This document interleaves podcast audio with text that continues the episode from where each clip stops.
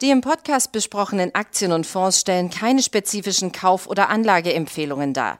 Die Moderatoren oder der Verlag haften nicht für etwaige Verluste, die aufgrund der Umsetzung der Gedanken oder Ideen entstehen. Herzlich willkommen zu einer weiteren Ausgabe von Money Train, dem Börsenpodcast von Der Aktionär. Kurzer Blick auf die Märkte. Da rumpelt es momentan, da knirscht es momentan gewaltig in den vergangenen Tagen. Die Volatilität sehr stark angezogen. Vor allen Dingen Technologiewerte waren zuletzt unter Druck und am Donnerstag kam es hier zu kräftigen Abverkäufen. Mehr als zwei Prozent hat der Nasdaq Composite Index an Wert verloren, doppelt so viel wie äh, die vergleichbaren, vergleichbaren äh, Standardwerte. Und auf Jahressicht gesehen ist der Technologiesektor jetzt wieder im Minus unterwegs, nachdem wir zuvor schon doch recht kräftig ins Plus gelaufen waren. Zuletzt hieß es immer wieder mit Blick auf die Rentenmärkte, die Renditen seien gestiegen und deshalb würden die Aktienkurse jetzt letztendlich fallen. Und was es damit auf sich hat und was das alles bedeutet, äh, dafür habe ich mir jetzt einen Gesprächspartner gesucht. Äh, herzlich willkommen, David Kohl, Chefvolkswirt der Bank Julius Bär. Vielen Dank für Ihre Zeit. Guten Tag, Herr Weiß. Herr Kohl, ich habe es gerade angesprochen. Immer häufiger, also gerade in den letzten Tagen heißt es jetzt immer mit Blick auf die steigenden Renditen, die Aktienmärkte kämen unter Druck. Ähm, wie müssen das Anleger verstehen? Was hat das eine mit dem anderen zu tun? Ja, das ist eine sehr gute Frage. Äh, man kann sich aus zwei Dimensionen dem nähern. Entweder steigen die Renditen und es ist schlecht für die gesamte Ökonomie, dann äh, kommen natürlich auch die Aktien unter Druck. Das ist derzeit nicht der Fall, sondern es ist, äh, dass spezielle Aktien hier von steigenden Renditen etwas leiden. Und das liegt einfach daran, dass das gerade Aktien, gerade im Technologiebereich Aktien sind, die sehr starke Cashflows, sehr starke Gewinne auch nach vorne hin, auch in die weite Zukunft hinein produzieren. Und ein Aktienanalyst, der schaut sich auch die Zukunft zukünftigen Gewinne an und diskontiert die. Also er äh, schaut sich, was sind die heute noch wert und wenn die Zinsen eben höher sind, dann sind sie weniger wert. Äh, Sachen, die in der Zukunft anfallen. Also dieser Diskontierungsfaktor, der verändert sich gerade sehr stark mit steigenden Renditen äh, und dann macht es eben äh, Sinn, dass diese Aktien niedriger bewertet werden und genau das sehen wir an den äh, Aktienmärkten derzeit. Und äh, natürlich sind da verschiedene Akteure am Werk und man eruiert jetzt, man schaut jetzt im Prinzip, was die richtige Bewertung ist bei diesem veränderten veränderten Zinsniveau. Aber Sie haben es gerade angesprochen, es ist ja prinzipiell erstmal etwas Positives. Die Anleihen selbst, die Kurse, die geraten unter Druck, die Renditen äh, steigen. Jetzt würde man doch normalerweise von der Überlegung her denken, okay, die Leute gehen aus dem Anleihemarkt raus, weil sie unter Umständen ihr Kapital eher in den Aktienmarkt umschichten wollen. Das ist doch positiv auch im Hinblick auf eine mögliche Erholung der Wirtschaft, wie sie ja jetzt gerade ähm, an, angedacht ist. Weshalb passt das nicht zusammen? Weshalb steigen dann die Renditen und gleichzeitig fallen die Aktien?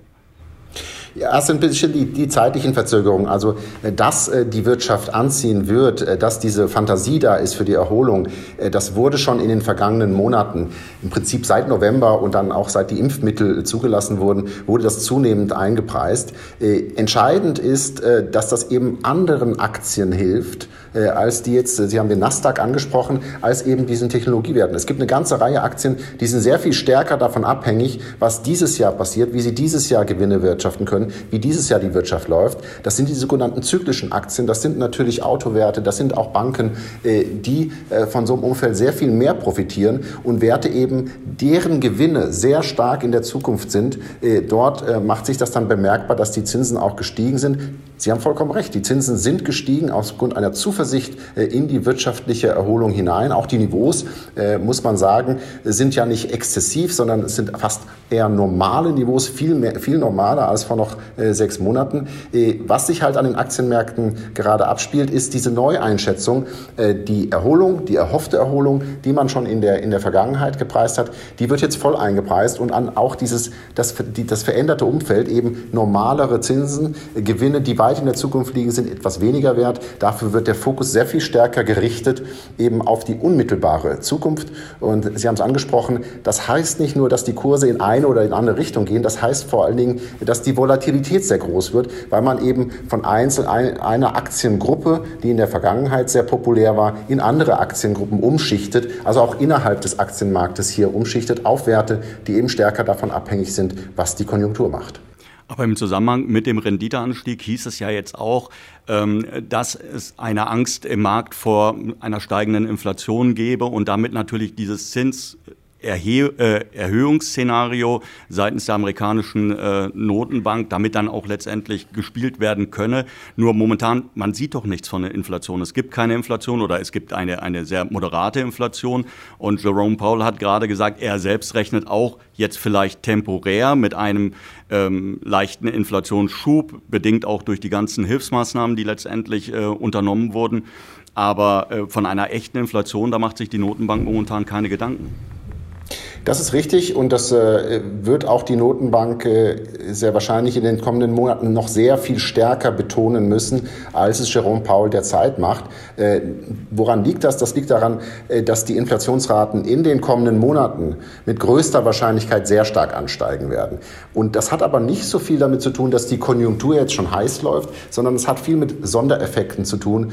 Basiseffekte ist da ein Stichwort. Das heißt, wenn im letzten Jahr die Ölpreise zum Beispiel sehr stark eingebrochen eingebrochen sind. Man vergleicht dann die Preise immer im Jahresvergleich. Die Inflation ist ein Vergleich der Preise im Jahresvergleich und dann bläht sich die Inflationsrate künstlich auf. Das bedeutet aber nicht, dass es einen wirklichen Mangel hier äh, reflektiert und vor allen Dingen auch nicht eine Überhitzung der Konjunktur reflektiert. Das heißt, da wird äh, von den Zentralbanken sehr viel Erklärungsarbeit äh, geliefert werden müssen äh, und klar zu machen, dass diese Inflationsspitzen, die wir erwarten in den kommenden Monaten, eben übergangsmäßig sind, temporär sind und nicht äh, eine dauerhafte höhere Inflationsdynamik äh, widerspiegeln. An den äh, Bondmärkten, an den Anleihemärkten sind beide dieser Faktoren schon mal abdiskontiert worden, das heißt vorweggenommen worden. Man schaut natürlich hier in die Zukunft, man weiß, dass diese Inflationsrate stärker ansteigen wird. Das ist ein Faktor, der die Renditen etwas nach oben getrieben hat. Und der andere Faktor ist natürlich ganz klar, dass man hier auch von einer Erholung spricht, dass man es vielleicht nicht mehr so das präferierte Mittel ist, in diese sicheren Anleihen äh, zu gehen wie US-amerikanische Staatsanleihen, sondern hier eher in risikoreichere Titel geht. Äh, das sind beides Faktoren gewesen, die die Anleihenrenditen nach oben getrieben haben. Also etwas mehr Inflationserwartungen, normalere Inflationserwartungen, aber auch eben die wirtschaftliche Erholung.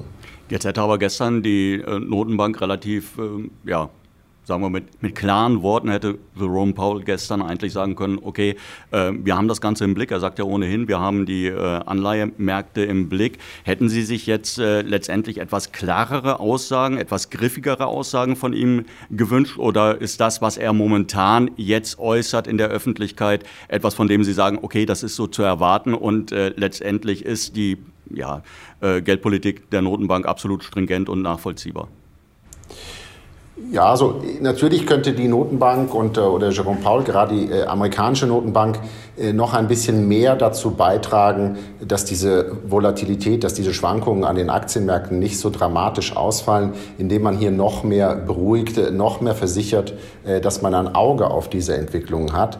Wir hatten im Vorfeld äh, oder ganz am Anfang, als dieser Zinsanstieg begann, von der Notenbank immer nur gehört, das ist eigentlich willkommen, das ist ein Zeichen dafür, dass man an diese wirtschaftliche Erholung glaubt, das kommt uns sehr gelegen. Also da hätte man sich ein bisschen mehr Beruhigung wünschen wünschen können. Auf der anderen Seite, äh, wenn man sich in die Position von Jerome Powell hineinversetzt, ist das wahrscheinlich das beste Umfeld, was derzeit passieren kann dass nämlich eine wirtschaftliche Erholung äh, tatsächlich hier geglaubt wird von den Kapitalmärkten, äh, dass der Aktienanstieg, der vielleicht in den letzten Wochen etwas zu exzessiv war, sich hier konsolidiert, äh, dass wir hier auch wieder ein bisschen mehr Volatilität haben, dass wir eben äh, diese Exzesse oder die möglichen Exzesse, in die das hineingelaufen wäre, wenn es jetzt immer so weitergegangen wäre wie in den vergangenen äh, Wochen, äh, dass die eben nicht, sich nicht materialisieren. Also da äh, kann das der Notenbank wahrscheinlich äh, nur recht sein, dass dieses gewandelte Szenario und die größere Zuversicht, äh, dass es wirklich zu einer wirtschaftlichen Erholung kommt, äh, nur so in, in die Kapitalmärkte eingepreist wird. Das heißt mit erhöhter Volatilität, mit verschiedenen Verschiebungen von, verschiedenen, von einzelnen Sektoren in die anderen. Äh, und da kann eigentlich die Notenbank eher zufrieden sein. Unser Eindruck ist, dass es Jerome Paul eigentlich ganz gelegen kommt, dass wir hier bei den Aktienkursen nicht immer weiter, immer höher steigen. Ähm, wir sehen momentan bei den zehnjährigen äh, US-Staatsanleihen etwa ein äh, Renditeniveau, ich glaube, es war 1,55 Prozent. Ähm, was glauben Sie kurzfristig, wenn der Markt weiter so agiert, wie er es gerade tut, ähm, wo die Renditen noch hinlaufen können? Ja, wir erwarten, dass das schon in die Richtung 2% äh, äh, oder kurz darunter äh, laufen wird. Das sind Renditeniveaus, die immer noch vertretbar sind, die immer noch sehr niedrig sind im historischen Vergleich und auch im, natürlich vor dem Verhältnis, was wir für eine Erholung hier hinlegen werden, immer noch sehr moderat sind. Viel an diesem moderaten Renditeanstieg, den wir erwarten, liegt daran, dass die Notenbank eben mit ihren kurzen Zinsen, mit ihren äh, Geldmarktzinsen äh, dieses Ganze verankert und so verhindert, dass die Renditen zu stark steigen. Und nicht zu vergessen ist, dass die Notenbanken auch immer noch als sehr starker Käufer von US-Staatsanleihen hier auftreten. Also da ist, da steht weiterhin das Versprechen, dass man hier zu konstanten Mengen aufkauft. Das deckelt eben diesen Renditeanstieg die konjunkturelle Erholung, die äh, nicht nur wir vorhersagen, sondern auch äh, viele Beobachter und die sich im Markt äh, als, als Konsens verankert hat, die würde eigentlich noch höhere Renditen über zwei Prozent nahelegen. Also man sieht hier die Wirkung der, der Zentralbanken, die hier auf der Bremse stehen, was den Zinsanstieg angeht. Sie konzentrieren sich hier besonders auf die kurzlaufenden, auf die Geldmarktzinsen. Aber das hat auch seine Auswirkung auf eben Anleiherenditen, die über fünf Jahre, über zehn Jahre hinausgehen. Äh, und äh, aus diesem Grund ist unsere Erwartung, äh, dass wir hier wahrscheinlich unter den zwei Prozent bleiben werden, trotz dieser sehr guten konjunkturellen Erholung, weil man eben von den Notenbanken das explizite Ziel hat, eben hier nicht nur ein Strohfeuer bei der Erholung zu haben, sondern eine dauerhafte äh, nachhaltige Entwicklung äh, in, die Gänge zu bringen, äh, die dann eben ein bisschen Zeit braucht. Und man möchte von der geldpolitischen Seite dort erstmal nicht dagegen agieren. Das ist das ausgegebene Ziel der Notenbanken. Was würde denn jetzt passieren, Ihrer Meinung nach, wenn die Inflation tatsächlich, wie erwartet, diesen Spike nach oben macht und ähm, nicht so schnell, wie man sich das erhofft, wieder nach unten kommt, sondern dass wir tatsächlich eine gewisse Inflation sehen, die auch über dem Zielkorridor der FED liegt. Ähm, würde dann dieses Zinsanhebungsszenario wieder ins Spiel kommen? Müssten dann die Anleger sich Sorgen machen, dass tatsächlich die Notenbank ihren Kurs unter Umständen auch etwas früher als erwartet äh, doch recht deutlich äh, ändern würde und an der Zinsschraube drehen würde? Also nach unserer Einschätzung würde da äh, die Inflationszahlen selbst würden da nicht ausreichen. Äh, das liegt einfach daran, dass die Inflationszahlen wahrscheinlich gerade in diesem Jahr, dem ersten Jahr nach Corona, so stark verzerrt sind, dass es wahrscheinlich der schlechteste Indikator ist, um die wirklichen Inflationen abzulesen. Die wirkliche Inflation, die im System ist. Und die ergibt sich eigentlich eher daraus, haben wir eine Situation, wo wir Angebotsengpässe haben. Und zwar nicht äh, heute keine Masken oder kein Klopapier wie in den letzten Jahren oder äh, Hygieneartikel, äh, sondern haben wir tatsächlich eine strukturelle Angebotsproblematik. Äh, in diesem Fall äh, ist der Weg vorgezeichnet für wirklich dauerhaft höhere Inflation, ein Umfeld, in dem die Zentralbank dann wirklich agieren müsste mit einem Anziehen der Zinsen. Und da sieht man schon, da spielen die monatlichen Inflationszahlen, die wir da bekommen, die spielen da eine untergeordnete Rolle.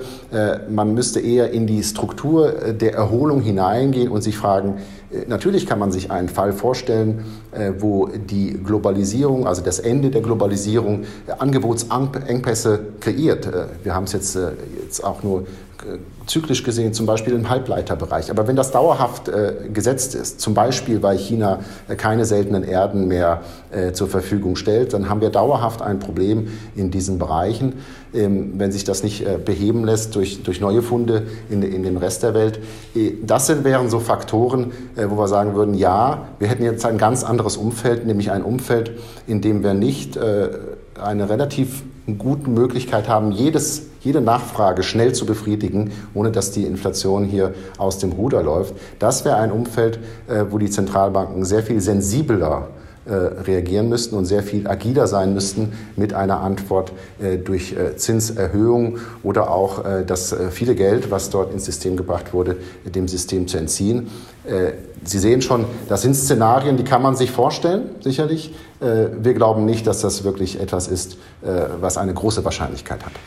Glauben Sie, also jetzt einfach mal, wenn ich das jetzt zusammenfasse, was Sie gerade gesagt haben und wenn ich das mit dem vergleiche, was wir momentan am Aktienmarkt sehen und was wir an Berichterstattung sehen, ähm, glauben Sie dann, dass vielleicht einfach dieses Thema steigende Renditen ähm, Inflationssorgen, Zinsängste, dass das von den Medien vielleicht zu hoch gehängt wird, als dass es momentan tatsächlich äh, schon stattfindet und, und äh, ja, äh, druckreif ist? Es ist gewisse eine Übertreibung, äh, die spiegelbildlich äh, zu der Übertreibung ist, die wir vor gut einem Jahr hatten. Ähm, wir hatten viele Kollegen hier auch in der Finanzbranche, die äh, gleich die Renditen auf Null oder unter Null prognostiziert haben in den USA, so ähnlich wie es, wir es hier in, in Deutschland haben. Ähm, das war bestimmt auch, und auch die Inflation für immer beerdigt hatten, also japanische Verhältnisse rund um den Globus prognostiziert haben. Äh, das war ebenso eine Übertreibung. Äh, natürlich, äh, das wird dann auch von, der, von, von den Medien multipliziert, sollte es auch, um einen Diskurs zu ermöglichen. Aber sie zielen da schon in die richtige Richtung. Nach unserer Einschätzung ist das, gehen wir in diese Richtung, dass das übertrieben wird die, die, die Zahlen, von denen wir jetzt schon wissen, äh, die publiziert werden, äh, die legen halt nahe, dass dieses ein Thema bleiben wird. Wenn Sie Inflationsraten in den USA, im Moment ist die präferierte Inflationsrate der US-Notenbank, die liegt bei 1,5 Prozent für den Januar gemeldet. Wenn die im April bei 2,5 Prozent liegt, dann wird das sicherlich Einfluss finden in die Presse, Einfluss finden in den Medien. Da wird man drüber reden. Ähm, das heißt, äh, das bleibt weiterhin ein Thema, äh, obwohl es jetzt schon ein relativ großes ist. Gut, abschließend würden Sie sich als Anleger, als Aktionär momentan Gedanken um die Bewegungen machen oder würden Sie sagen, okay, das ist jetzt eine Umschichtung, die wir momentan sehen. Wir sicherlich eine, eine gewisse Rotation raus aus Technologie äh, rein in zyklische Werte, in, in Bankentitel meinetwegen. Ähm, aber das wird auch wieder auslaufen, das wird ein Ende finden und dann geht der Weg äh, wieder normal, so wie wir ihn vielleicht vorher auch gesehen hatten. Ja, richtig. Also natürlich muss man sich da immer fragen, ähm, wie laufen die fundamentalen Entwicklungen, die das Ganze treiben. Und dann kommt man bei, äh, bei Aktien, wenn man von der Aktienseite her kommt, unweigerlich auf die Frage, äh, können die Unternehmen äh, nächstes Jahr noch höhere Gewinne machen, als sie dieses Jahr gemacht haben. Das ist jedes Jahr schwer, aber im Moment ist die Nachfrage da, die Nachfrage zieht an. Und vielen Firmen äh, tut das eher gut als schlecht. Und dasselbe gilt für steigende Preise. Wenn Sie heute ein Umfeld haben, wo viele Firmen wieder äh, Preise auch erhöhen können, wo sie in, dem, in, der Position sind, Preise zu erhöhen, äh, dann wird das den Umsätzen gut tun und auch den Gewinnen gut tun. Äh, das heißt, wenn man durch diese derzeitige Volatilität und Konsolidierung an den, an den Aktienmärkten hindurch schauen kann, dann kann man natürlich recht optimistisch sein, dass das so weitergeht, einfach weil die fundamentalen Voraussetzungen ganz gut gegeben sind. Abschließende Frage, Herr Kohl. Ähm würden Sie dann momentan die Situation eher so bewerten, dass Sie sagen, Mensch, dieser Rückgang, den wir jetzt gerade äh, sehen, gerade im Technologiebereich, ist eine interessante Möglichkeit, um auch tatsächlich mal an verschiedene Aktien billiger ranzukommen, die vielleicht jetzt schon um 20 Prozent äh, im Kurs ge gesunken sind? Oder würden Sie sagen, tendenziell, na, vielleicht noch ein bisschen abwarten, bis sich die Situation beruhigt? Wissen Sie, die, mit den Argumenten, die wir ausgetauscht haben hier, ist natürlich ein, ein exaktes Timing ist da nicht zu machen. Also da, äh, ob das jetzt noch ein bisschen weiter runter geht, aber tendenziell äh, sagen wir ja. Äh, das sind natürlich äh, die, die Geschäftsmodelle von den, von den meisten Technologieaktien, die haben sich durch diese Zinsbewegung, haben die sich nicht massiv verändert. Äh, das heißt, äh, Sie können mit den gleichen äh, Voraussetzungen, mit den gleichen Visionen in diese Aktien investieren, wie Sie vor zwei Wochen investiert haben. Und Sie haben vollkommen recht, sie sind jetzt etwas günstiger geworden. So, liebe Zuhörer, wir sind schon am Ende des Podcasts angekommen. Herr Kohl, vielen Dank, dass Sie sich die Zeit genommen haben, dass Sie uns ein wenig erhellt haben, was das Thema Rentenmarkt betrifft und wie, wie die ganzen Dinge zusammenhängen hängen. Und äh, ja, dann hoffen wir, dass sich die Situation wieder beruhigt und die Märkte wieder nach oben laufen. Wir hoffen, Sie hatten Spaß beim Zuhören und wir hören uns demnächst wieder. Tschüss.